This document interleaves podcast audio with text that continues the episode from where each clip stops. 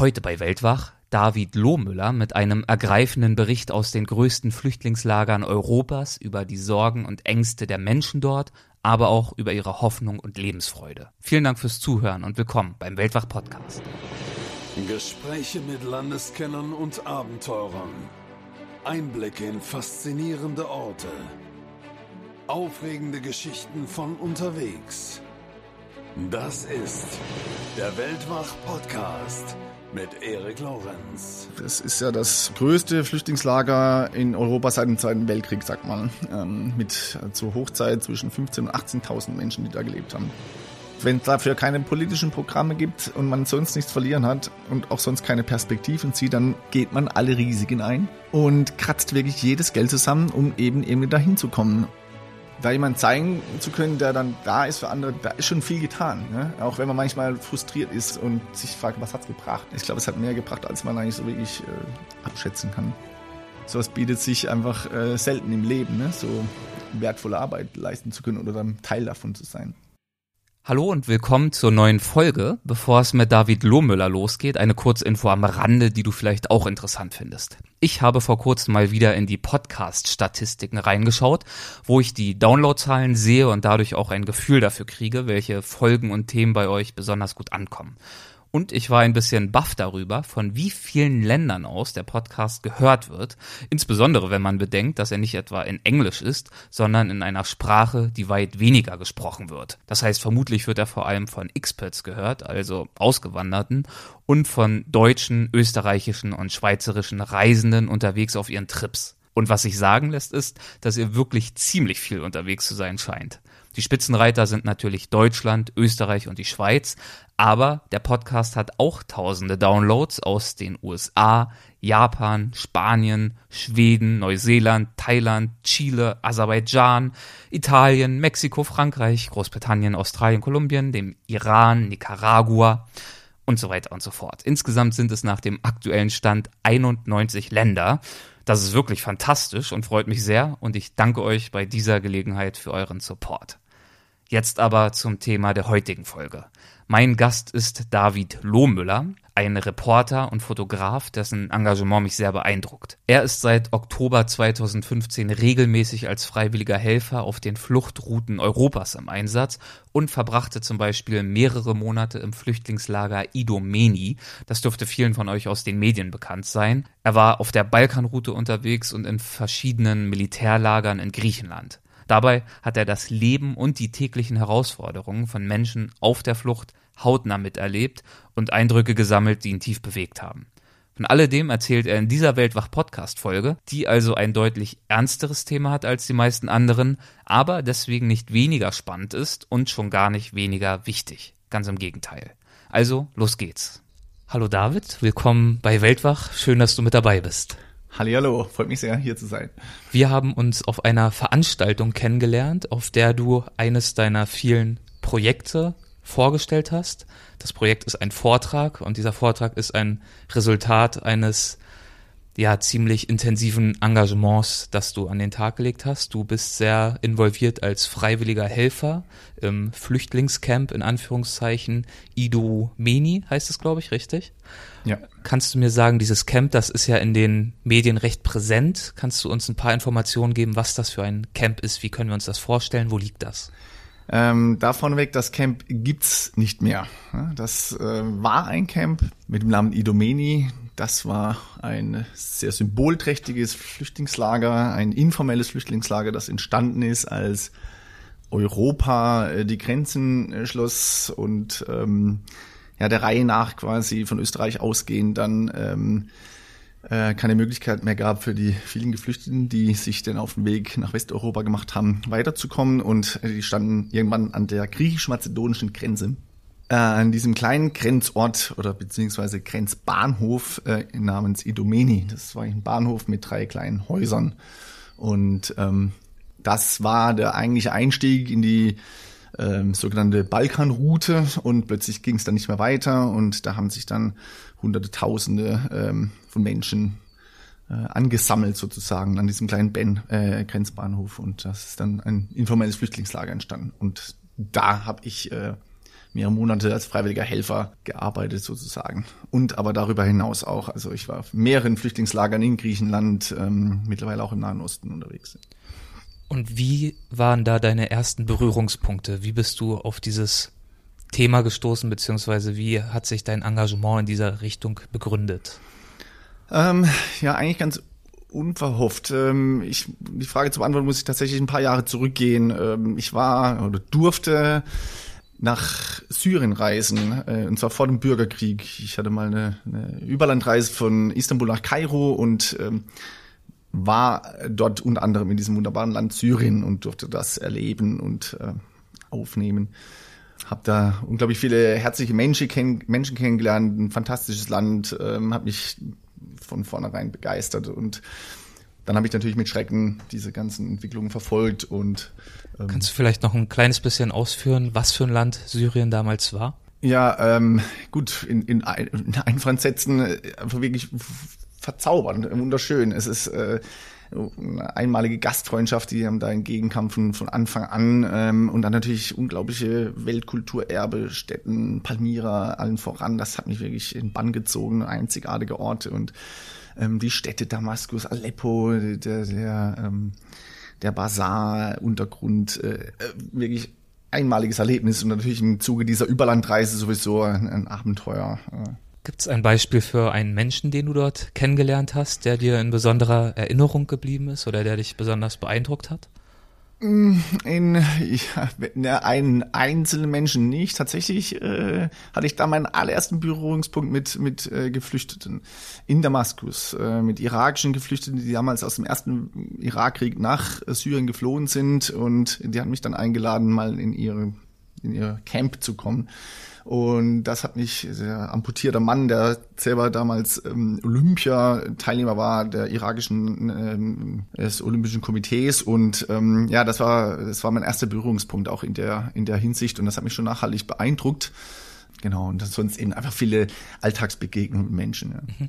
Okay, und dann, ich habe dich unterbrochen nach äh, der Syrien-Station, wo du sozusagen mit dieser Region das erste Mal in Berührung gekommen bist. Ja gut, dann sind natürlich einige Jahre verstrichen. Äh, der Bürgerkrieg der war ja, ist ja bis zum heutigen Tag lang anhaltend, aber als das äh, die große Fluchtbewegung dann einsetzte in, ähm, nach, nach Europa, das war dann zeitgleich, als auch diese schrecklichen Bilder und die Welt ging wie der IS, äh, diese Stadt, die ich vorhin schon erwähnt habe, Palmyra, diese Weltkulturerbestätte, äh, in die Luft gesprengt hat, dort wirklich grausamer Art und Weise Menschen ermordet hat. Ähm, das hat mich wirklich nochmal richtig erwischt und ich habe mir selbst gegenüber auf vielen Reisen eigentlich immer wieder mal ein Versprechen abgelegt und ähm, das Versprechen nämlich, wenn ich die Gelegenheit habe, mal was zurückzugeben, was ich als Privileg, ich, ich empfinde es als großes Privileg, reisen zu dürfen, so viel ähm, lernen zu dürfen. Und ich wollte was mal zurückgeben, aber es hat sich da, ich wusste nie so richtig was genau. Und auf einmal gab es diesen Notstand auf der Balkanroute ähm, und eine Freundin von mir, die war als freiwillige Helferin dann spontan vor Ort und mit der hatte ich mich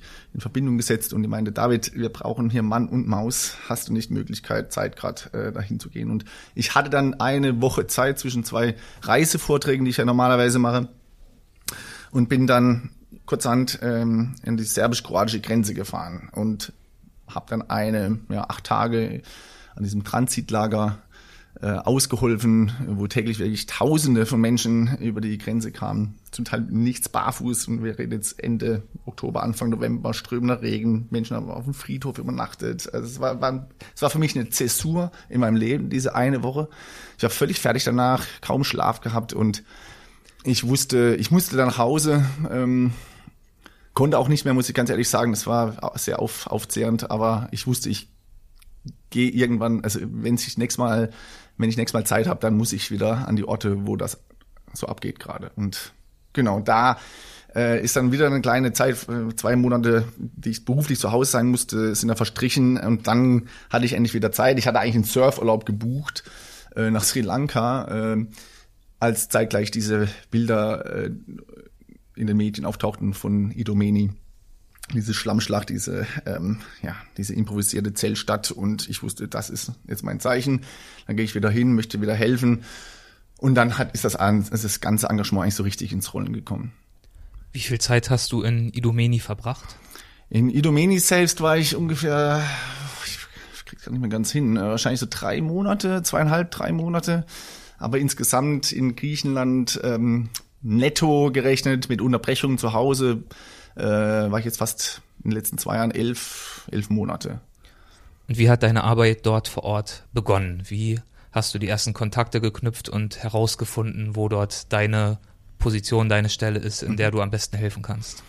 Es ist eigentlich äh, ziemlich einfach. Ich werde die, die Frage wird mir oft gestellt. Äh, und es ist ziemlich simpel. Man googelt oder Facebook äh, Volunteering Idomeni ähm, und da gab es eine Facebook-Gruppe und da hieß es, jeder neu ankommende freiwillige Helfer soll sich um 8 Uhr abends an dem sogenannten Park Hotel in dem kleinen Städtlein Policastro, äh, was 17 Kilometer entfernt war von diesem Grenzort, äh, von diesem Camp, eintreffen. Ähm, das war quasi die nächstgelegene größere äh, Siedlung und damit auch das Headquarter aller Hilfsorganisationen und vor allem der riesigen freiwilligen Helferschaft.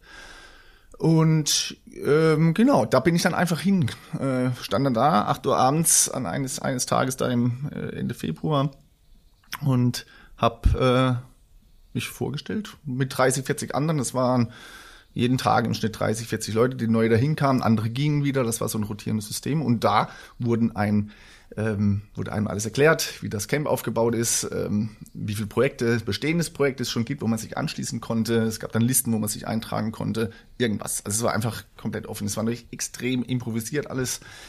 Es waren ja nur wenige äh, große Hilfsorganisationen vor Ort. Ähm, und sonst wirklich der Hauptbatzen wurde eigentlich äh, erledigt durch freiwillige Helfer. Und genau, da konnte man sich dann verschiedenen Projekten anschließen. Was waren das zum Beispiel für Projekte?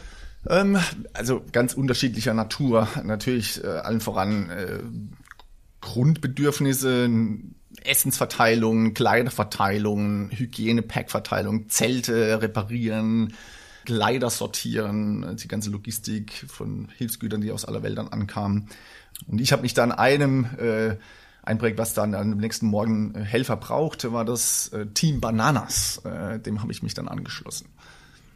Das heißt, du hast Bananen ausgeliefert. Richtig, also ich habe, es hört sich natürlich erstmal so lächerlich an, ne? so ein bisschen Bananen verteilen, aber äh, das hat als ganz kleines Projekt angefangen. Zwei freiwillige Helfer haben im Lidl zwei Kisten Bananen äh, gekauft und haben die im Camp verteilt. Äh, erstmal so an, an ein, ein, zwei Zelten und haben sie gemerkt, Mensch, das, die, die reißen es uns aus den Händen. Weil äh, eine Banane ist eine sehr nahrhafte Frucht äh, und Obst und äh, eine natürliche Schale kann man den ganzen Tag aufheben, macht nicht viel Müll und ist einigermaßen günstig. Äh, und dann sind die am nächsten Tag hingegangen, haben mehr Bananen eingekauft und immer mehr und dann einen Spendenaufruf gestartet in ihrem eigenen Freundeskreis. Und das hat sich sukzessive weiterentwickelt und irgendwann haben wir ähm, also zur Hochzeit haben wir jeden Tag 6000 Bananen verteilt in diesem Camp und zwar nur an Kinder. Es waren, also die Bananen gingen nur an Kinder, mehr hatten wir einfach nicht äh, und wir wollten sicher gehen, dass die Kinder zumindest am Morgen, wir gehen ja immer früh morgens ins Camp, damit man einfach eine, einen guten Start in den Tag hat, äh, eigentlich mal schon einen halben Tag ernährt ist sozusagen. Ähm, das war das Team Bananas. Wie war es dann für dich am nächsten Morgen, das Camp das erstmal selbst zu besichtigen, zu durchschreiten? Hm, ich war tatsächlich am Tag zu, oder an dem, äh, ich war ja abends dieser Treffpunkt, ich bin am selben Tag schon einmal durchgegangen durch das Camp und ähm, ich war, das zeige ich auch in meinem Vortrag, ich war wirklich überrascht, äh, weil ich hatte andere Bilder erwartet. Aus den Medien mh, hm, hatte ich eigentlich die Erwartung, dass hier hauptsächlich alleinreisende junge Männer sind. Äh, das ging ja, solche Bilder gingen ja immer wieder rum und ich musste dann feststellen, eben, dass es eigentlich ein, ein regelrechtes Familiencamp war. Wie schon gerade erwähnt, es waren 6.000, 7.000 Kinder in diesem Camp. Ähm, gigantische Ausmaße. Also es ist ja das größte Flüchtlingslager in Europa seit dem Zweiten Weltkrieg, sagt man, ähm, mit zur also Hochzeit zwischen 15.000 und 18.000 Menschen, die da gelebt haben. Das in Anführungszeichen gelebt, ne? kann man nicht wirklich Leben nennen. Und das hat mich schon sehr überrascht, äh, so viele Kinder da zu sehen. Und was mich aber auch überrascht hat, dass eigentlich ähm, und das darf man jetzt nicht in den falschen Hals bekommen, äh, das war eigentlich eine relativ gelöste Stimmung da. Mir wurde dann erst später klar, warum das so war, weil ich habe zwar klirrend kaltes Wetter mitgebracht, aber ich habe trockenes Wetter mitgebracht. Die Wochen zuvor hat es furchtbar geschüttet. Ähm, es war alles unter Wasser und Schlamm und die Leute mussten Tagen, Wochen im Zelt verbringen. Und jetzt konnten sie erstmal wieder raus. Und äh, wirklich an jedem freien Flecklein hingen dann Kleider zum Trocknen und äh, die Leute konnten endlich mal wieder durchatmen. Ich raus an die frische Luft, da hat dann die Sonne geschienen, es war kalt, aber ja, und da wurde dann auch getanzt und gesungen und Lagerfeuer, ne, wie so, wie so eine Festivalstimmung. Also auf eine aller, also ich hatte anderes erwartet erstmal. Ne?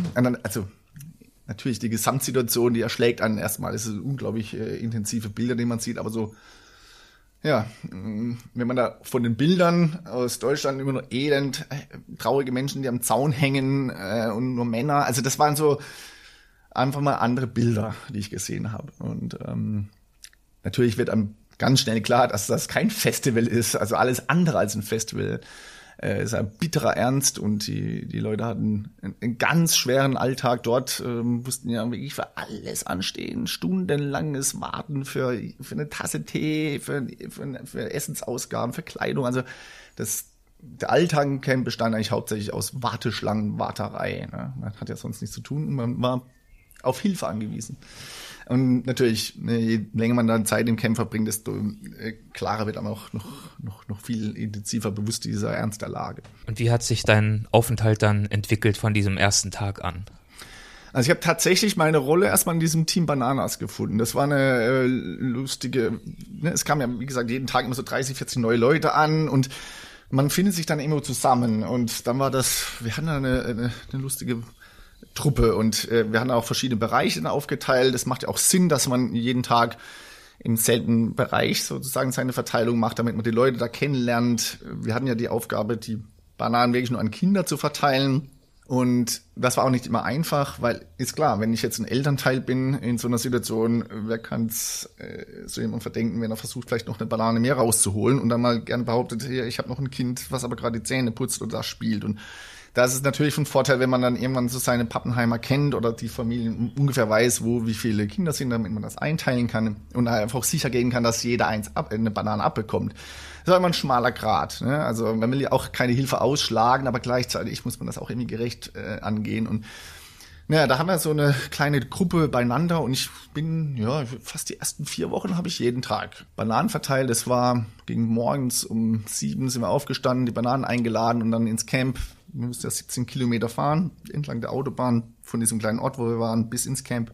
Und dann haben wir ja vier, fünf Stunden lang Bananen verteilt, von Zelt zu Zelt, ne, die Kisten geschleppt. Ähm. Und dieses Bananenverteilen war deswegen auch einfach ein schönes Projekt, weil es nicht nur die Banane war, sondern man, man ist da ans Zelt hingegangen. Es gab etliche Verteilungen, wo die Leute da Schlangen stehen mussten, aber wir sind zu ihnen gekommen. Und wir haben vor allem einfach auch versucht, den Tag schön zu starten. Das war nicht nur Bananenzelt schmeißen, sondern einfach Good Morning, Hello, ne? so ein bisschen versucht auch Leute ein bisschen rauszuholen. Und das ist mal schön. Oder so kleine Spiellein mit wie viel Bananen dann in verschiedenen Sprachen durchzählen. Ne? Wir haben dann natürlich immer mal ein bisschen Arabisch oder Kurdisch gelernt, die ganzen Zahlen. Und ähm, so war das eine spielerische Art und Weise. Und ja, irgendwie habe ich da die Rolle gefunden. Es war, es war schön und man hatte vor allem dann natürlich nachmittags, also das ganze Projekt war meistens eins, zwei dann zu Ende und dann ging es wieder zurück ins Camp. Oder man ist äh, in, in, nach Policastro oder man ist direkt im Camp geblieben für andere Projekte. Äh, es gab dann viele ja, Hygienepack-Verteilung oder man hat mal da ausgeholfen und da. Also, aber das war mein Standardprogramm morgens Bananen verteilen und nachmittags ähm, diverse andere äh, Projekte, die es immer Mittag gab. Inwiefern hattest du die Chance, über das Verteilen hinaus Zeit im Camp zu verbringen? Wirklich dort zu sein und vielleicht auch mit bestimmten Familien oder Menschen etwas mehr Zeit zu verbringen? Also es ist, es ist so, dass, äh, wie gesagt, nach jeder Verteilung war man sowieso erstmal erschöpft. Ähm, ja, nach vier Stunden, fünf Stunden Bananen verteilen, dann bist du erstmal durch. Und es hat sich so ein bisschen eingebürgert, dass man dann auch immer wieder eingeladen wurde von Familien zum Tee trinken oder auch so zum Teil wirklich, äh, das ist das Wahnsinnige gewesen, zum Mittagessen. Ne? Die Leute hatten kaum was, haben da zum Teil Stunden angestanden für irgendwas und das war aber auch ein Ding der Unmöglichkeit, das dann auszuschlagen. Ne? Wenn man da eingeladen ist, dann ähm, das, das ist dann die Art und Weise, Dank zu zeigen derjenigen. Und so haben wir dann über die Zeit auch viele Beziehungen. Also ich habe sehr viel äh, schöne Beziehungen zu Menschen aufgebaut, zu Familien und äh, wirklich regelrechte Freundschaften entstanden. Und selbstverständlich, da, oder mal ein Rundgang durchs Camp, es, äh, hatte so seine fixen Projekte gehabt und, gehabt und zwischendurch auch viel Freilauf. Und so ist mir es dann aber auch gelungen, das Ganze auch zu dokumentieren. Äh, ich habe oft die Kamera einfach dabei gehabt als Fotograf. Äh, das war jetzt nicht mein, mein Hauptziel, aber selbstverständlich habe ich nebenher versucht, das zu dokumentieren.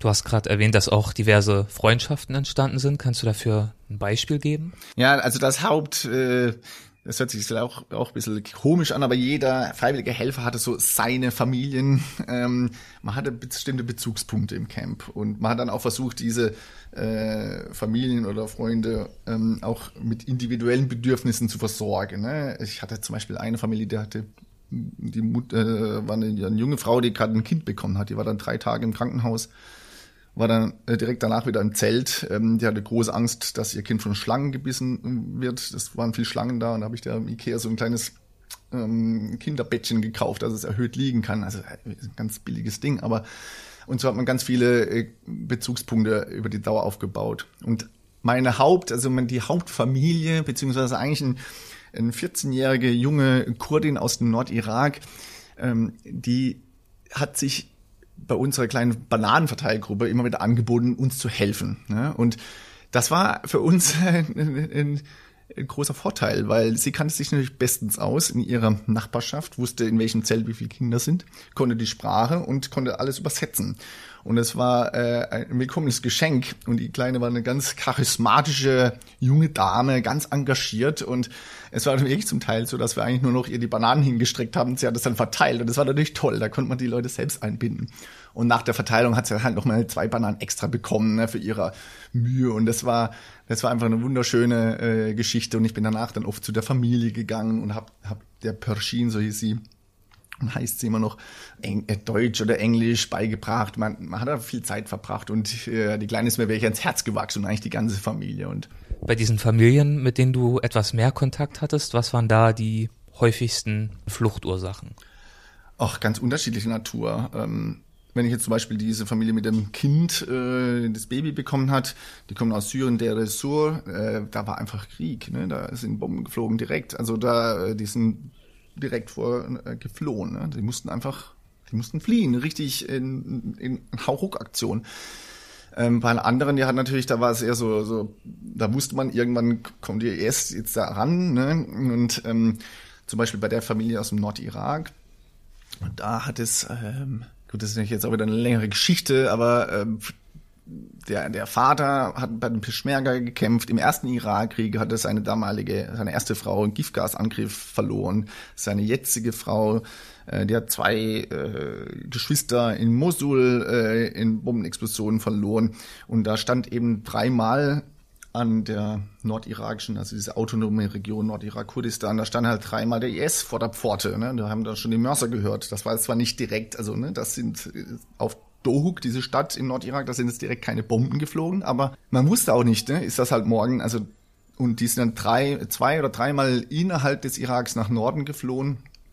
Und ich meine, wenn ich ein Familienvater bin mit dieser Vorgeschichte und die IS steht da dreimal vor der Tür und dann kommen gleichzeitig die Bilder äh, von 100.000 Menschen, die sich auf den Weg äh, machen. Und der Vater hat selbst äh, zwei Söhne, die aus dem ersten Irakkrieg nach Deutschland geflohen sind da liegt es nun mal nah, dass ich dann, die haben dann alles aufgegeben zu Hause. Ne? Die wirtschaftliche Lage war natürlich auch, äh, ist schwierig da, war ein einfacher Bauer. Mm, und so kommt halt viel zusammen. Also da gibt es eine ganze Reihe von unterschiedlichen ähm, und alles sehr nachvollziehbare Be Beweggründe, warum sich Menschen auf die Flucht machen. Also das ist auch, das habe ich natürlich da ganz intensiv gemerkt. Es gibt nicht diese einfache Unterscheidung guter Flüchtling und schlechter Flüchtling. Ne? Das ist eine, eine ganz äh, filigraner oder ne, Spielraum äh, und, und zwischen, Zwischenbereiche, die es da eben gibt und Motivation oder einfach auch äh, Gründe, warum sich Menschen auf die Flucht machen. Ja? Und das ist, äh, das ist manchmal in unserer Debatte heute sehr stark vereinfacht ausgedrückt und zu, viel zu einfach von dem, was ich einfach erlebt habe. Ne? Du hast schon erwähnt, dass du dann auch angefangen hast zu fotografieren, denn das haben wir noch gar nicht so wirklich äh, beschrieben. Du bist Fotograf vor allem. Mhm. Wie hast du dort mit der Arbeit angefangen? Was war dein Ansatz? Was wolltest du festhalten? Ja, ich habe mich, also am Anfang habe ich mich einfach mal treiben lassen. Ne? Ich meine, es ist, wenn man natürlich in so ein Szenario reinkommt, dann ist alles ein Motiv erstmal. Also das ist, wenn man, da geht man durch und äh, ist erstmal am Fotografieren.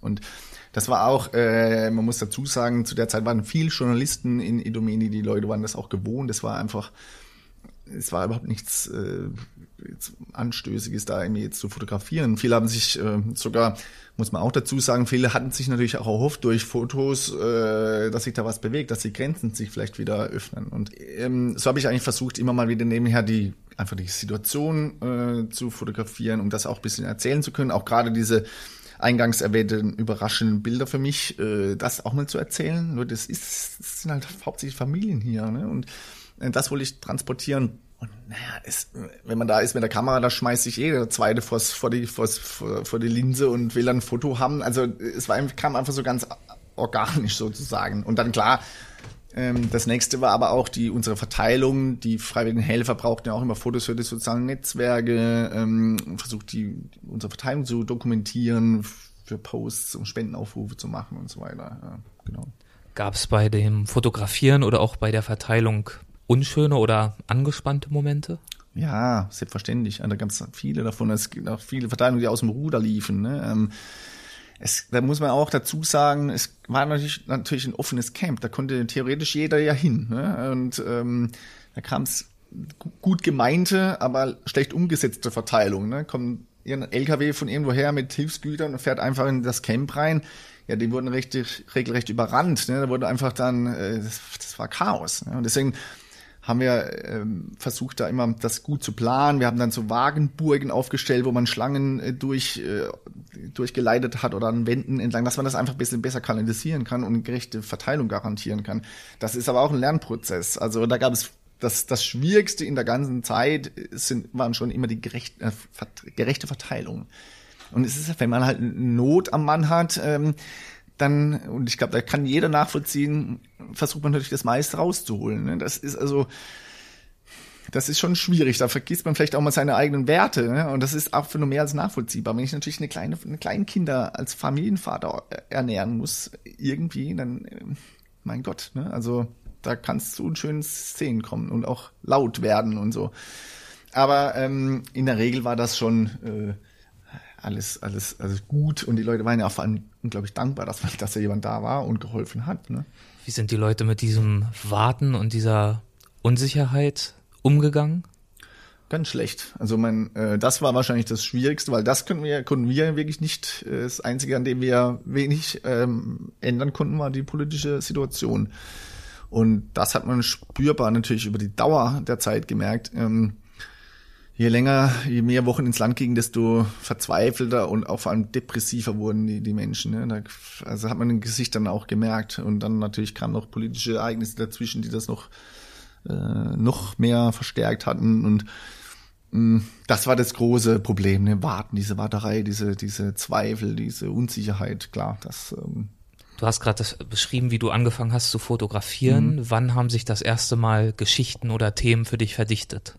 Geschichten sind natürlich auch mal die, der Blick gemerkt dann, äh, wie Fragen von zu Hause kamen, wie macht ihr das als freiwilliger Helfer? Das ist mir dann, wenn man längere Zeit da ist, dann ist es dann irgendwie selbstverständlich. Aber klar, von außen gesehen ist ein großes Interesse da, wie, wie arbeitet die freiwillige Helferschaft da? Das waren Geschichten. Das andere waren natürlich auch äh, Geschichten von einzelnen Familien, so wie ich jetzt, wie du mich das jetzt gerade gefragt hast.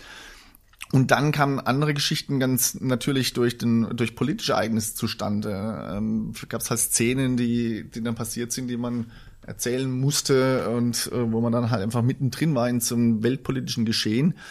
Ähm, Augenzeuge sozusagen war. Ähm, auch das wollte erzählt werden. Und dann natürlich so ganz private, persönliche Eindrücke und ähm, vielleicht auch eigene Projekte, die man da ins Leben rief. Also gab es ein ganz breites Spektrum wir haben vor zwei Tagen einen Vortrag zusammen gesehen. Ähm, da ging es um engagierte Fotografie von Manuel Bauer, der auch schon bei Weltwach zu Gast war. Mhm.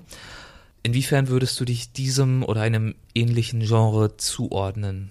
Wo ist bei dir die Grenze, wenn es überhaupt eine gibt, zwischen dem neutralen Berichterstatter und dem Aktivisten?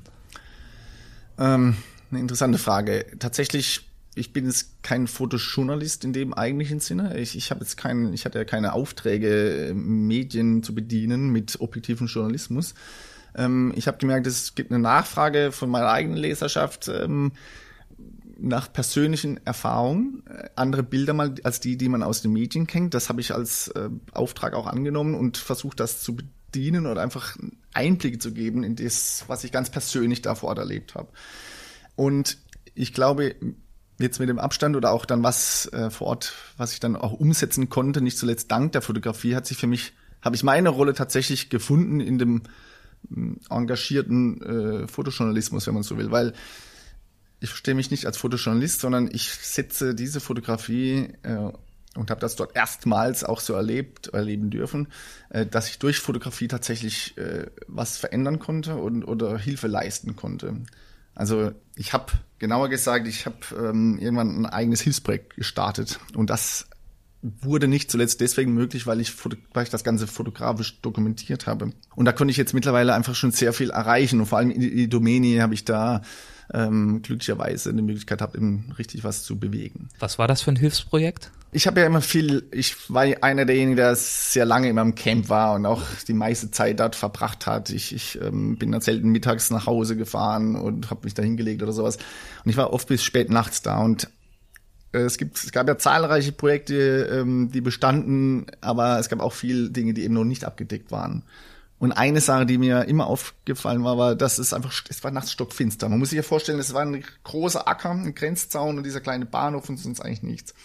Die Leute hatten einfach keinen Strom. Jeder hat irgendwie so Handyfunzeln gehabt, aber die musste man an die wenigen Steckdosen, Steckdosen leisten, die es da gab, die auch dahin improvisiert wurden durch Generatoren und so weiter, aufladen.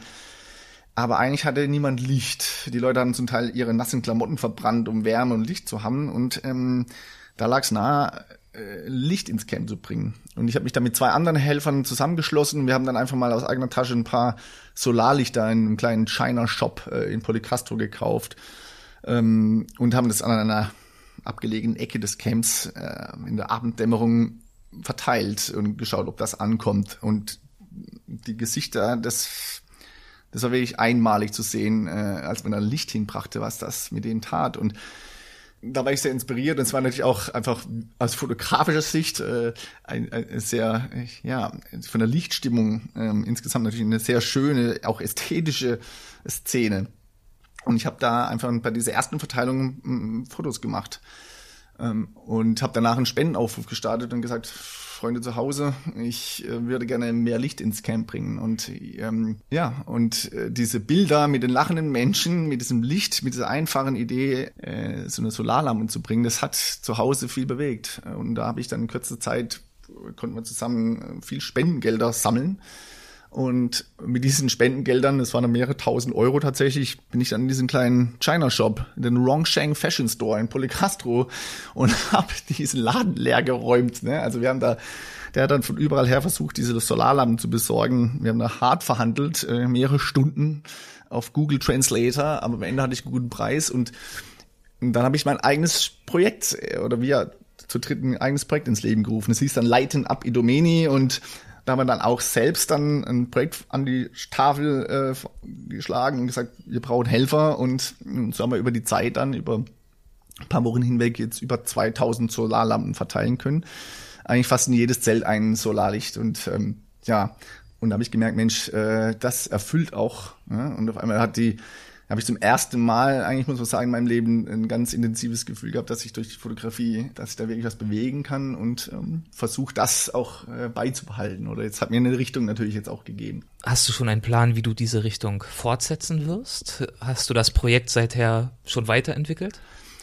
Ähm, gut, Idomeni war dann, wir haben das, diese 2000 Lichter verteilt und eigentlich ähm, ein, zwei Wochen nachdem das Verteil, die Verteilung abgeschlossen war oder wir vielleicht für eine zweite Runde wieder ähm, durchstarten hätten wollen, wurde das Lager dann zwangsgeräumt. Und da war es eine ganz andere neue Situation, was dann alles verändert hat. Aber tatsächlich ähm, habe ich, gut, speziell mit dem Lichterprojekt, da habe ich jetzt aktuell etwas vor im Nahen Osten. Mm, das ist äh, die, die, der Anschluss sozusagen. Aber ich habe ähm, ein bisschen globaler betrachtet äh, versucht fotografisch ähm, was zu bewegen, fortzusetzen, indem ich einfach ähm, verschiedene NGOs begleitet habe oder diese kleinen, was heißt NGOs, sind einfach freiwillige Helfer, daraus sind Grassroot-Projekte entstanden, mittlerweile zum Teil eben auch einzelne kleine NGOs oder eingetragene Vereine, ähm, die versuchen nach wie vor wertvolle Arbeit zu leisten. Und, und dadurch, dass ich halt mittlerweile ein großes Netzwerk vor Ort habe, und auch dieses Vertrauensverhältnis begleite ich viele dieser kleinen Projekte immer wieder äh, fotografisch. Äh, dadurch haben die die Möglichkeit, diese Fotos von, zu verwenden in ihren Crowdfunding-Kampagnen. Ich kann dadurch aber auch ähm, meinen Vortrag aktuell halten und versuche hier von Deutschland aus über Vorträge A, Öffentlichkeitsarbeit zu leisten, aber auch zum Teil dann eben Spenden zu sammeln, um diese Projekte weiter zu äh, bedienen oder zu ermöglichen, ne? weil das ist ja auch viel schwerer geworden mittlerweile, da Spenden zu sammeln für ein Thema, was eigentlich weitestgehend aus den Medien raus ist. Was ist deine Motivation für die Vorträge und was ist das, was du idealerweise gerne damit erreichen würdest? Also der erste Vortrag war, die eine Hauptmotivation war ähm, wahrscheinlich auch zwei, äh, waren gleich zwei Dinge. Zum einen war das den Wissensdurst vieler meiner Freunde zu Hause erstmal zu bedienen. Ich habe, als ich dann, ich war immer wieder zwischendurch ja zu Hause und musste immer dieselben Fragen beantworten und das ist immer sehr großer emotionaler Aufwand auch. Ähm, weil sowas kann man natürlich jetzt nicht in, in drei Minuten zusammenfassen und will das dann auch richtig machen. Und ich habe gemerkt, ohne Bilder ist das auch schwierig, äh, da immer alles zu erzählen. Und ich habe gemerkt, ich muss das A, einfach auch zum Selbstverarbeiten, ähm, aber auch eben, um das äh, meinen Freunden und der Familie mal zu zeigen, in einer Vortragsform, in eine vernünftige Form bringen, wo ich das ähm, auch ohne Unterbrechung sozusagen einfach mal durcherzählen kann um danach aber viel gezieltere Fragen vielleicht auch beantworten zu können, weil das ist dann natürlich äh, diese filigranen Fragen, die dann mal ganz individuell gestellt werden. Ähm, nicht nur diese, wie war's denn und was hast du so gemacht, ne? Das kann man im Vortrag beantworten, die anderen Dinge dann, die, äh, das sind die Gespräche, die mir dann wirklich viel auch nochmal bringen und wo ich glaube ich auch viel bewegen kann. Anliegen, selbstverständlich Öffentlichkeitsarbeit zu leisten, äh, wie gerade schon erwähnt. Es ist mit der Zwangsräumung Idomenis ähm, ist das Thema eigentlich dann von der Bildfläche verschwunden gewesen und äh, die Leute wurden dann in offizielle Regierungslager verteilt äh, und das hört sich ja gut an und damit ist es ja auch gut, die sind ja gut versorgt. Ne? So, das war das allgemeine Empfinden und dann kam auch Trump, äh, damit, damit gab es eh ein komplett anderes neues Thema und was halt dann keiner mehr mitbekommen hat, und das haben wir ganz intensiv selbstverständlich mitbekommen, ist, dass die Situation in diesen neuen Regierungslagern noch, fast noch schlimmer war als in diesem wilden Camp Idomeni. Auf eine andere Art, beziehungsweise auch zum Teil auf ganz gleiche Art und Weise. Nur hat es eben niemand mehr mitbekommen. Und ähm, auf einmal ist man jemand, der das weiß und keiner sonst weiß das, äh, muss dich erzählen. Ne? Öffentlichkeitsarbeit. Und natürlich auch diese Projekte weiter zu betreuen, auch vielleicht auch durch Spenden finanziell fördern zu können und für mich ganz persönlich aber auch, ähm, ich meine, nach elf Monaten freiwilliger Hilfe äh, war mein Erspartes äh, einfach auch aufgebraucht. Ich musste jetzt irgendwie auch, ich musste mal jobben zu Hause und es hat sich natürlich extrem schwierig, extreme Schwierigkeiten wieder nach Deutschland zu kommen äh, zwischendurch, weil das überhaupt nicht mehr zusammengepasst hat. Ne? Ich meine, die Deutschen oder meine Projekte zu Hause haben natürlich extrem profan äh, gewirkt im Vergleich zu dem, was ich da unten bewegen konnte. Und durch die Vorträge habe ich zumindest die Möglichkeit, jetzt äh, die zwei Welten wieder ein bisschen besser in Einklang zu bringen. Das heißt, ich kann meine Profession, die Fotografie oder Vortragswesen in Verbindung bringen mit dieser äh, Menschenrechts- oder humanitären Hilfsarbeit und kann, würde ich jetzt mal behaupten, mittlerweile hier durch die Vorträge fast mehr bewegen, als wenn ich da unten die Banane verteile. Und dann habe ich jetzt einfach andere Einblicke, anderes Netzwerk. Ich kann durch die Vorträge oder habe schon zahlreiche Helfer tatsächlich jetzt vor Ort äh, vermitteln können und auch ähm, ja, die ein oder andere Einladung von Politikern, Podiumsdiskussionen und ähm, in der Sache einfach mal ein anderes Bild zu bringen oder zu präsentieren und dort vielleicht Debatten anstoßen zu können. Ich verstehe mich jetzt nicht als politisch, ähm, als politischer Aktivist, aber das kommt natürlich klar, man ist irgendwie Experte oder Augenzeuge und kann vielleicht mal andere Sachen erzählen, als, ähm, als man sonst so serviert bekommt. Wie hat sich dein Engagement nach der Zwangsräumung des Lagers dann fortgesetzt? Das war eine extrem schwierige äh, neue Situation. Ähm, man muss sich vorstellen, die ganzen Helfer, wir hatten uns organisiert in diesem kleinen Ort Policastro. Das heißt, wir hatten da Lagerhallen angemietet. Das hat sich ja als eine Koordinationsgruppe entwickelt aus der ganzen freiwilligen Helferschaft raus. Und man hat dann mit Spendengeldern zum Beispiel Schlafsäle, also Matratzenlager gebucht, äh, gemietet oder eben auch Lagerhallen, wo man all die Dinge sortiert hat, um dann zu verteilen. Und plötzlich gab es diesen ähm, Schandfleck Europas äh, dann nicht mehr. Dafür sind aber diese neuen, ja, man muss sagen, Schandflecke entstanden, aber die waren aufs ganze Land verteilt. Äh, jetzt, wie kann man da, also erstmal gab's, war es eine unglaublich äh, miserable Informationspolitik. Man wusste überhaupt erstmal gar nicht, wo sind diese neuen Lager. Wir sind ja zum Teil in Bussen hinterhergefahren mit den eigenen Autos, um rauszufinden, wo diese Lager sind. Oder später dann versucht, äh, über Location-Pins, die uns die Familien zugeschickt haben, äh, die aufzuspüren. Und werden dann zahlreiche Hilferufe aufgrund dieser desolaten Zustände diesen Camps. Es wurde eigentlich versprochen, dass alles besser ist und es gibt dann keine Zelte mehr und es ist alles äh, überdacht und so weiter. Aber die Zustände, die waren ja, also naja, schwer zu beschreiben, aber ähm, in alles andere als, als das, was versprochen wurde. Ähm, und für uns die große neue Situation, dass wir einfach als die freiwillige Helfer waren nicht mehr gestattet in diesen Camps. Ja? Also man durfte als freiwilliger Helfer nicht rein. Presse durfte auch nicht rein. Ähm, aus gutem Grund wahrscheinlich. Die einzigen, die da Zugang hatten, waren die großen NGOs, äh, die eben auch von der EU, ähm, von EU-Geldern gefördert waren, und zusammen mit der Regierung, so nämlich 700 Millionen Euro nach Griechenland äh, äh, gebracht, um die Situation für Geflüchtete zu verbessern.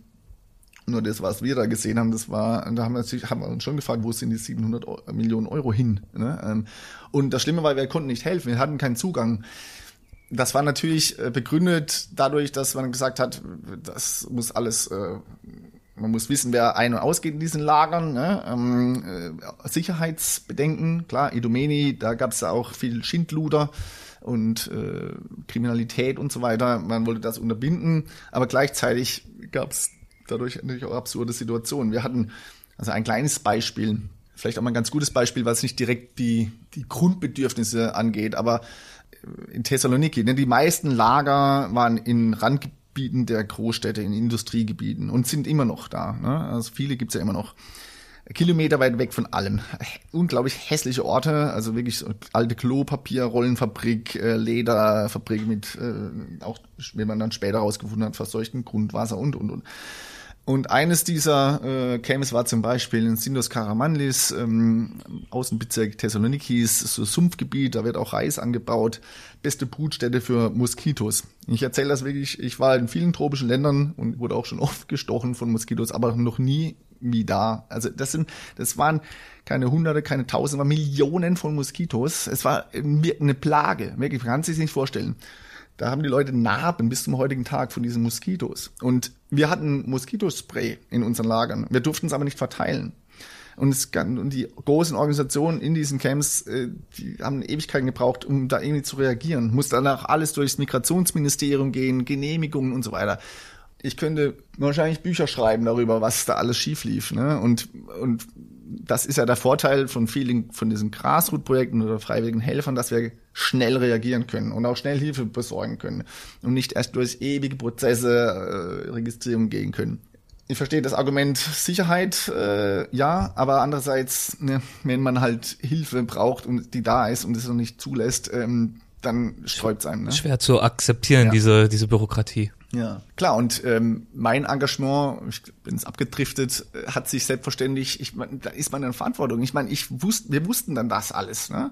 Weil wir die Familie uns das selbst geschrieben haben. Ich habe mich auch in ein Camp reingeschlichen irgendwann durch einen Zaun, durch ein Loch im Zaun, um mir ein Bild, äh, ein eigenes Bild zu verschaffen. Und ne, in, in, ins, in diesem Schreckenslager Softex, ähm, da gab es am Anfang, sind 1600 Menschen gewesen, da waren, ich weiß gar nicht, glaub, als ich da war, waren erstmal nur drei, vier Toiletten da für 1600 Menschen, ne? die ersten zwei Wochen. Da gab es nur so ein Militärfraß, zweimal am Tag das Zelten, also wirklich so ungenießbare äh, zum Teil verschimmelte also Militärfraß, ne? Und gab kein fließendes Wasser, erstmal nur ein, ein Flaschenwasser, äh, auch dazu wenig äh, oft. Und also, wie gesagt, ich könnte wirklich Buch schreiben mit all den Dingen, die, die man ähm, vergisst man zum Teil einfach auch schon, weil es so absurd ist. Ähm, aber es war einfach, man ist dann da und, und, und überall her, da kann man überall helfen und äh, weiß gar nicht mehr, wo anfangen und versteht sowieso die Welt nicht mehr. Muss auf einmal Kilometer weit oder muss eineinhalb Stunden erstmal von Polycastro nach Thessaloniki fahren, dann diese Camps abklappern und dann versuchen von außen Hilfe zu leisten. Und wir haben dann Aber das, sind, das ging dann eben, da gingen die Monate ins Land. Man hat es dann aufgebaut, man steckt dann irgendwie mittendrin und ähm, das sind dann wunderbare Projekte auch wieder entstanden. Also da wird die Helferschaft ja dann sehr kreativ. Äh, man hat zum Beispiel einfach Lagerhallen, benachbarte Lagerhallen angebietet in diesen Camps und hat dann da drin Spielplätze, Essensverteilung, Kleiderverteilung aufgebaut. Die Leute konnten dann einfach über die Straße laufen und dort bessere Versorgung haben.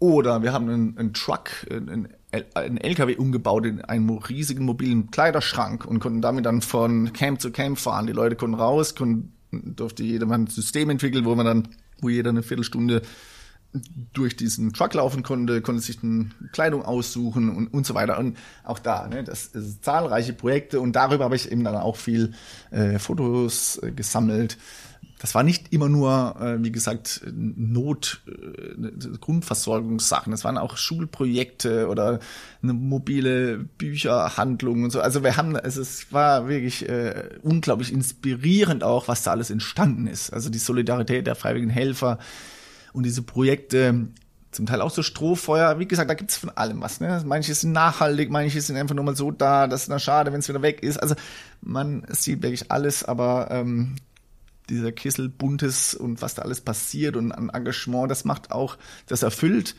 Das sind unglaublich tolle Freundschaften entstanden und das macht natürlich in gewisser Weise auch, ja, das Wort hat vielleicht so eine negative Konnotation, aber ist süchtig. Man macht dann weiter. Das, das, das ist was natürlich was extrem inspirierendes und ja, man weiß, sowas, ähm, sowas bietet sich einfach äh, selten im Leben, ne? so wertvolle Arbeit leisten zu können oder dann Teil davon zu sein. Du hast vorhin davon erzählt, wie du die ersten Solarlampen verteilt hast. Du hast davon erzählt, wie dieses Mädchen euch beim Bananenverteilen geholfen hat. Kommt ja noch eine andere Situation in den Sinn, die sich dir ganz besonders eingebrannt hat, die ganz besonders intensiv war?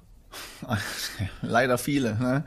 Ähm, vielleicht eine andere Situation, die auch mal einen ganz neuen Aspekt vielleicht beleuchtet. Es gibt äh, in Thessaloniki, und das ist gerade wieder sehr aktuell, zahlreiche obdachlose Geflüchtete. Das sind meistens ähm, Geflüchtete aus Ländern, die keine Chance haben auf die politischen Programme, auf die Umverteilungsprogramme ähm, oder Familiennachzug und so weiter oder auch schlechte Chancen haben bei Asylanträgen und ähm, also in Griechenland. Äh, die landen dann oft oder auch die dann dadurch auch keine Zugänge haben zu Lagern. Ähm, also es sind vor allem die Nationen Afghanistan, Iran, Pakistan ähm, und da landen unglaublich viele Leute einfach auf der Straße. Und deren einzige Chance, äh, irgendwie Schutz oder ein halbwegs vernünftiges Leben aufzubauen, nach Westeuropa nämlich zu kommen, wo es, also ne, das Problem ist ja in Griechenland ist einfach, das ist auch ein, der Staat ist einfach kaputt ist vielleicht auch wieder zu hart, aber ist, die Unterstützung ist natürlich äh, da einfach nicht so möglich. Ne? Da ein, ein Leben aufzubauen ist halt extrem schwer. Ne? Ähm, und ist doch ist auch logisch, dass dann, dass man versucht, äh, zumal viele ja auch Verwandtschaft schon haben, in Westeuropa dann dahin zu kommen. Und wenn es dafür keine politischen Programme gibt und man sonst nichts verlieren hat und auch sonst keine Perspektiven sieht, dann geht man alle Risiken ein und kratzt wirklich jedes Geld zusammen, um eben irgendwie dahin zu kommen. Und ähm, äh, diese einzige Chance, die eben viele dieser Obdachlosen oder äh, Geflüchtete aus diesen Nationen sind, sind äh, illegale Schmuggelversuche über die Balkanroute, über alle möglichen ähm, äh, Fluchtrouten eben, die ja bekannt sind oder auch unbekannt sind. Und ich habe da auch ähm, in einem der einer der sch schlimmsten Orte, die ich eigentlich in der ganzen Zeit erlebt habe, das war tatsächlich, das war für mich ein richtiger Schocker weil ich dachte, ich habe eigentlich jetzt schon wirklich einiges gesehen, ähm, aber das war ein äh, verlassenes oder nicht fertiggestelltes äh, Shoppingzentrum an der Rückseite des äh, Bahnhofs von Thessaloniki oder in der Nähe des Bahnhofs. Das war eigentlich ein Straßenstrich, hässlicher Ort, äh, Kondome, Spritzbesteck, also äh, ganz, ganz schlimmer Ort. Lag da überall rum Müll, ähm, stehendes Gewässer und da haben die Menschen gelebt und sind äh, Kinder, ähm, Familien, die da gehaust haben. Äh, die meisten hatten, also eigentlich so gut wie jedes Kind hatte äh, Krätze oder andere Hautkrankheiten. Es war also wirklich ganz schlimme äh, Situation da. Und wir haben da versucht, Hilfe aufzubauen. Ich habe da tatsächlich dann auch als, ich bin da mir reingerutscht und habe versucht dann zu koordinieren, äh, verschiedene Gruppen, die die dann zufällig in der Zeit gerade sich äh, angemeldet haben. Es gibt, es gibt diverse WhatsApp-Gruppen und so weiter und dann gibt's immer wieder Teams, die dann sagen, hey, wir kommen und wo wo ist Not am Mann, wir würden gerne helfen und ich war dann halt auch, ich meine, es ist oft Zufälle und ich war dann halt gerade da und ich habe mich dann dieser Sache angenommen, es hat mich da erwischt, ähm, wieder mal. Ne? Ich wollte eigentlich tatsächlich zu dem Zeitpunkt nur runtergehen, um ein paar Familien zu besuchen. Ähm, für eine Woche am Ende war ich halt auch wieder sechs Wochen da und habe dann äh, versucht, bisschen zu koordinieren, äh, diese einzelnen Projekte und versucht, wir haben jetzt dann äh, drei warme Mahlzeiten oder Frühstück, Mittag, Abendessen da für diese Obdachlosen in diesem Gebäude, an diesem Gebäude organisiert, ein mobiles Ärzteteam, äh, die dann regelmäßig nach diesen äh, Verletzten oder auch einfach äh, Krankheiten schauen. Äh, wir haben dann Kleiderverteilung organisiert und so weiter. Ähm, aber das war natürlich auch eine sehr aufreibende äh, Zeit und, und das ist ständig im Wandel, muss ich immer anpassen auf neue Begebenheiten. Und, und da habe ich tatsächlich eine Familie, äh, ja, die hat mir das rausgestrichen. Auch wieder tatsächlich ein, ein junges afghanisches Mädchen mit so, so eine ganz intelligente, äh, das ist einfach, wenn man speziell natürlich, äh, es ist klar, bei Kindern, da tut es einem natürlich noch mehr weh, wenn man weiß, oder wenn man das Gefühl hat, Mensch, da ist jemand, wenn der eine Chance im Leben bekäme, ja, dann kann der oder diejenige einfach äh, und, und hat einfach diese Chance nicht, dann tut das halt einem weh. Und ähm, das ist schwer zu ertragen. Das muss ich schon sagen. Und ähm, der Grund, warum die da sind und da hausen, ist tatsächlich, weil das der quasi der Umschlagplatz ist für Schmuggler. Ne? Die haben dann von aller Verwandtschaft und überall her Geld zusammengekranzt, um ähm, von Schmugglern, in der Hoffnung von Schmugglern mitgenommen zu werden, über die nach Serbien zahlen pro Person 1000 Euro, um äh, nach Serbien geschmuggelt zu werden. Und dann kommt irgendwann der Anruf, dass man aus dieser, ne, eben in dieser Region Bahnhof abgeholt wird. Da muss man halt da sein. Und deswegen sind dann alle auch da. Mal abgesehen davon, dass sie eh kaum Möglichkeit haben, irgendwo legal unterzukommen oder in, in, in organisierte Behausung und so weiter. Naja, und das ist halt einfach schwer zu ertragen, wenn dann so Familien siehst mit kleinen Kindern oder dann auch eine eben, die ist so pfiffig gewesen, die hat sich Englisch selbst beigebracht, einfach richtig intelligentes, äh, intelligente junge Dame, ne? Und ja, und, und auf einmal steht die dann da äh, und dann wurde das Gebäude auch noch zwangsgeräumt, als ich gerade wieder nach Hause musste. Die Polizei das dann geräumt, weil es ein Dorn im Auge war und ich stand dann wirklich auf der Gasse und wussten einfach nicht mehr, wohin, was eigentlich, was ich noch machen soll im Leben, ne? Und waren völlig verzweifelt und da, ähm, da sind natürlich Situationen, die sind dann, die sind hart. Ähm, weil man selbst kann halt, merkt dann immer wieder, da kommt man an seine Grenzen, man kann halt so viel tun. Man hat jetzt über Wochen versucht, Hilfe da zu leisten, das aufzubauen, aber eigentlich kann man immer nur Elend verwalten. Ne? Und in der Sache selbst kann man nichts voranbringen natürlich war die rote Linie immer für uns, mit Schmugglern wollten, da, auch das war schwierig, ne? Da haben sich auch Schmuggler, äh, waren ja auch ständig da vor Ort und die haben sich zum Teil, das sind auch meistens arme Schweine, ne? das muss man auch mal wissen. Das sind oft da Selbstgeflüchtete, das ist deren einzige Chance, irgendwie Geld zu verdienen für ihren eigenen Schmuggelversuch. Die bringen die Mann Drecksarbeiter für die Hintermänner, die bringen die dann zur Grenze ähm, werden dann oft selbst erwischt, landen dann aber halt Ewigkeiten im Knast. Also das ist sehr komplex, ne, dieses Thema. Ich habe da sehr viel gelernt und man kann immer nicht, man kann da nicht immer alles nur als schwarz-weiß sehen.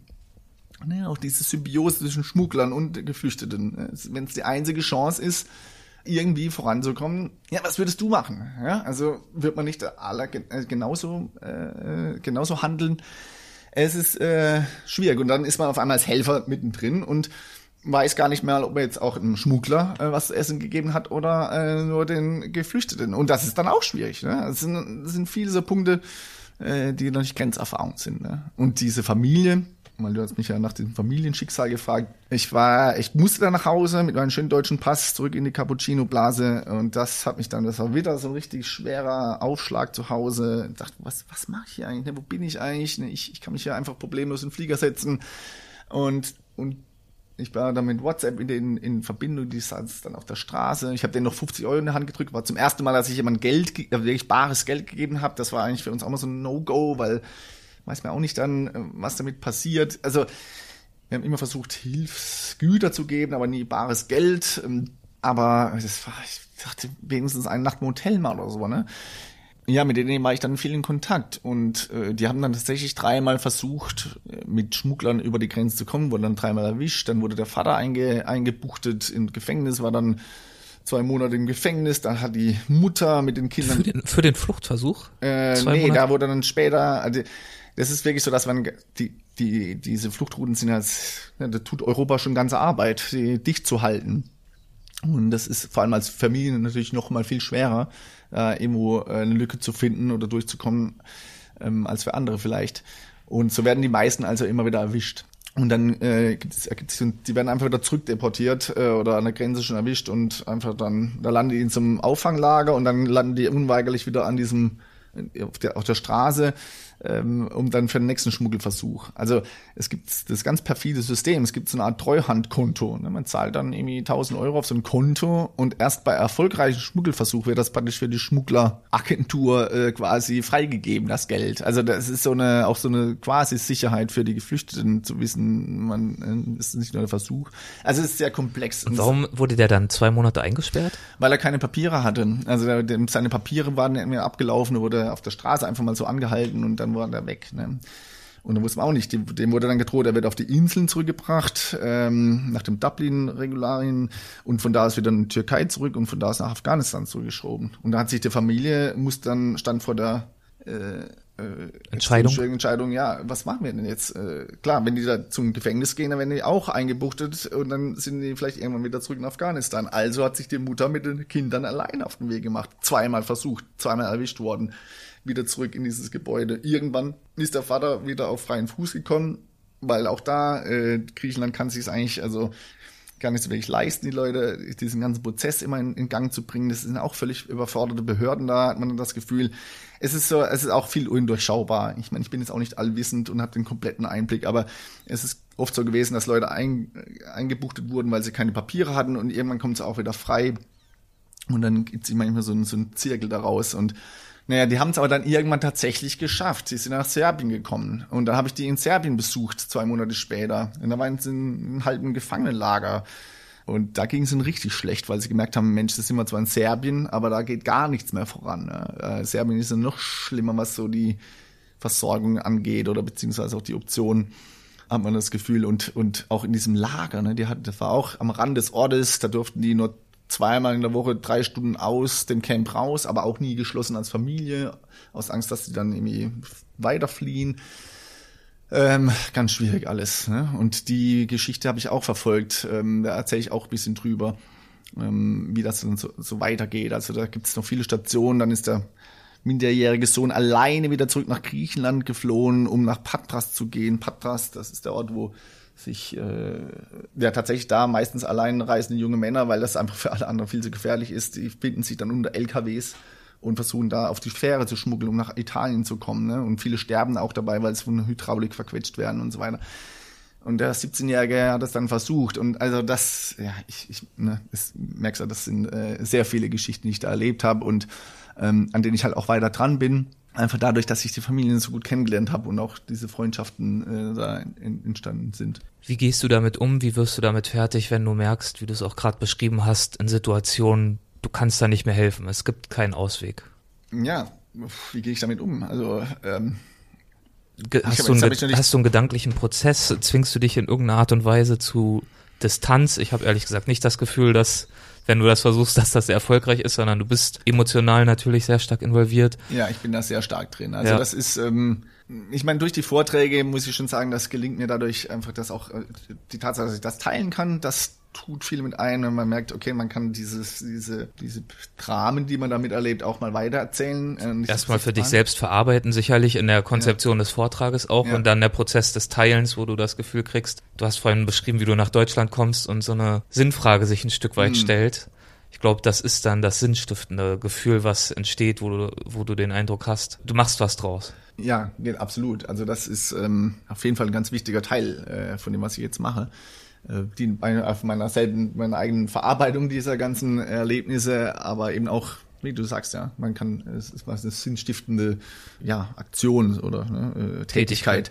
Ähm, und klar, aber in dem Moment, ähm, ich meine, das äh, muss ich aber auch feststellen, je mehr man Zeit in dieser Situation verbringt, desto mehr gelingt es einem natürlich auch Distanz dann äh, aufzubauen, auch aus Selbstschutz. Ne? Und aber es gerade diese so, so, so Einzelfamilien, Einzelschicksale, das sind dann Situationen, wenn man da, wenn man da steht, also da kommen, da kommen einem auch die Tränen, ne? Also da steht man da und ist einfach beim Buff und man versteht die Welt nicht mehr. Auch gerade wenn so viel Herzblut in so einer Sache drinsteckt.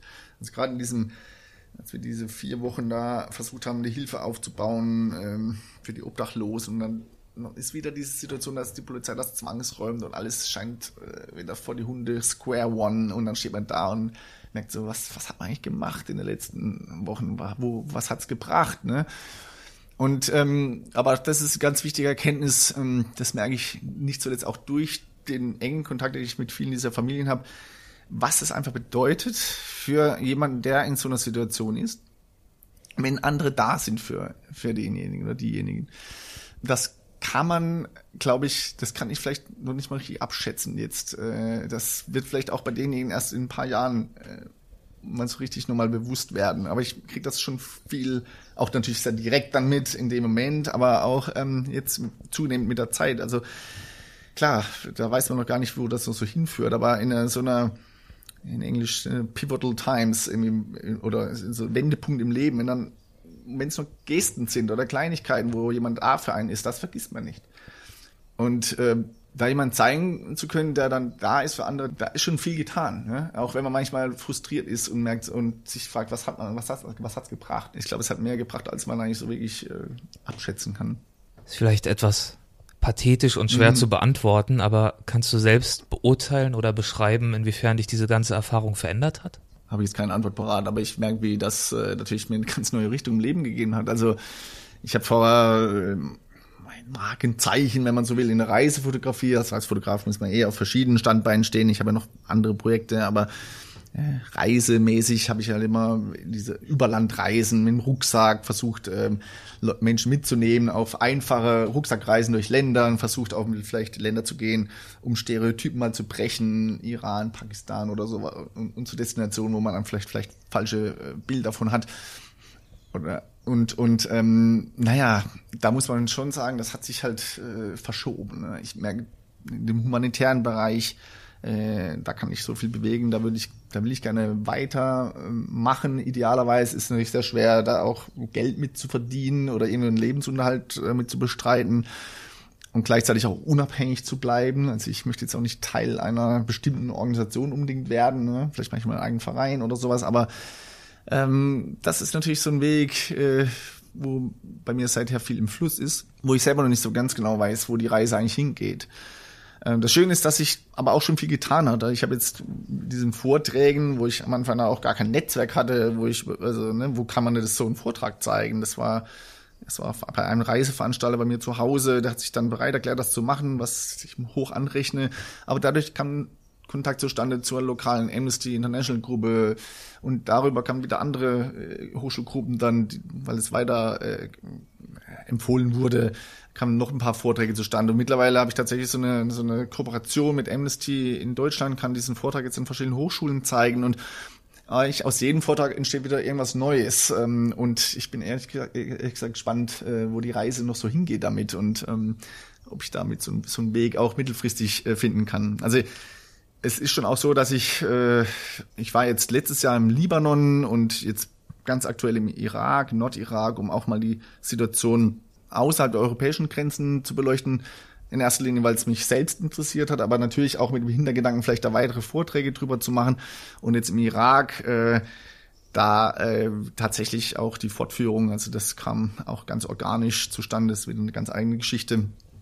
Aber da werden wir jetzt äh, sehr wahrscheinlich auch wieder ein, das Solarlichterprojekt eine Neuauflage machen. Ja, und so versuche ich vielleicht auch neue Destinationen zu erschließen, aber gleichzeitig dem Thema treu zu bleiben. Natürlich Griechenland, das ist wie so eine zweite Heimat geworden und ähm, die Projekte, da bin ich nach wie vor regelmäßig vor Ort und begleite die weiter. Ja, und dann muss ich schauen, dass ich natürlich eben auch meine Brötlein verdiene zu Hause. Aber das ist die Sache, ne? Durch die Vorträge zu Hause kann ich, habe ich auch mal wieder Gelegenheit, zu Hause ein paar Jobs zu, zu machen und zu reine Arbeit, ähm, Arbeitssachen, die, äh, die, die man auch braucht, ne? um irgendwie auch mal irgendwas anzusparen, vielleicht mal wieder. Wie können unsere Hörer dich dabei unterstützen bei diesem Projekt? Äh, sehr gute Frage. Ich muss sagen, ich hatte, ich hatte bisher eigentlich äh, nie wirklich Zeit, mich hinzusetzen und mal ein vernünftiges Konzept zu äh, aufzubauen, äh, wie eine Crowdfunding-Kampagne oder so, äh, wie heißt Patreon oder sowas. Ähm, und da äh, werde ich jetzt auch gerade für dieses Irak-Projekt neues, äh, auch eine Crowdfunding-Kampagne wahrscheinlich jetzt online stellen demnächst und ähm, auf mein, über meine Homepage informieren, wie man die Projekte und vielleicht dann auch mich in irgendeiner Form dabei unterstützen kann. Ich würde natürlich gerne weiter diesen unabhängigen Journalismus weitermachen oder Einblicke, ich weiß gar nicht, kann man vielleicht mal ein eigenes Wort erfinden, was ich da eigentlich mache, ähm, humanitären Journalismus vielleicht. Äh, ähm, das würde ich schon gerne weitermachen, weil ich merke, das stoßt auf viel ähm, Zuspruch. Ich habe aber leider nie die Zeit. Ich habe seit einem Jahr nicht mehr gebloggt, weil ich einfach, weil mir die Zeit fehlt. Ich bin dann vor Ort so lange, da sammle ich viel Geschichten, aber wenn ich zu Hause bin, muss ich irgendwie arbeiten. Ähm, und schön wäre natürlich, wenn man, wenn man das alles äh,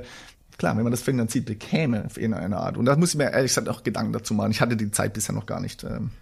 Das heißt aber, die Gedanken, die du dir machst und die Ergebnisse, die dieser Prozess haben wird, die können wir verfolgen auf deiner Website und Ganz auf Facebook. Genau. Das heißt, wenn du dann ein Konzept hast oder auch wieder mit dem Vortrag an den Start gehst, ja. wirst du das dort ja sicher veröffentlichen. Richtig, also es gibt es aktuell einige Termine im Wintersemester oder im Winter, ab Oktober gibt es wieder neue Termine. Ähm, genau, ich versuche dann natürlich weiter viel zu zeigen. Ich freue mich vor allem auch, und vielleicht ist das ein konkreter, äh, eine konkrete Möglichkeit zu helfen, ist tatsächlich, wenn ich gebucht werde. Also ich bin dankbar für jedes äh, Publikum, wo ich diesen Vortrag zeigen kann.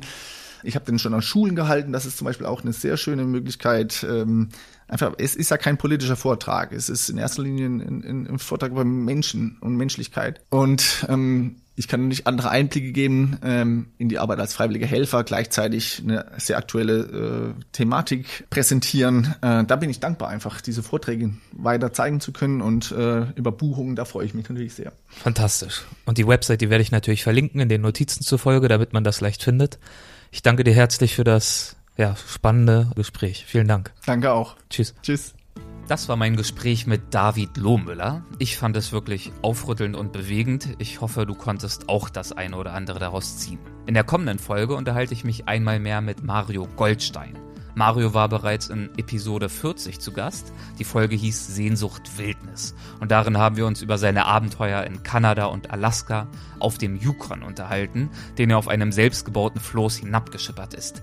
Aber diese Reise war mitnichten Marios erstes oder einziges Abenteuer. Er ist zum Beispiel bereits für sieben Jahre mit einem Segelboot um die Welt gereist, gesegelt, ja, und hat in dieser Zeit auch auf diesem Boot gelebt. Und er ist mit einem Wasserwerfer von Deutschland aus bis zum Dalai Lama gefahren und hat ihn dann auch getroffen. Über diese und andere irrwitzige Aktionen unterhalten wir uns in der kommenden Folge, die es dann übrigens auch wieder als Videoversion bei YouTube geben wird. Falls du dort einen Account hast, freue ich mich, wenn du Weltwach dort abonnierst, so verpasst du keine neuen Videofolgen. Und wenn nicht, dann bleibt dir immer noch der Weltwach Newsletter, mit dem du ebenfalls sicherstellen kannst, dass dir nichts entgeht. Anmelden kannst du dich natürlich nach wie vor auf www.weltwach.de. Mach's gut und bis bald, dein Erik Lorenz.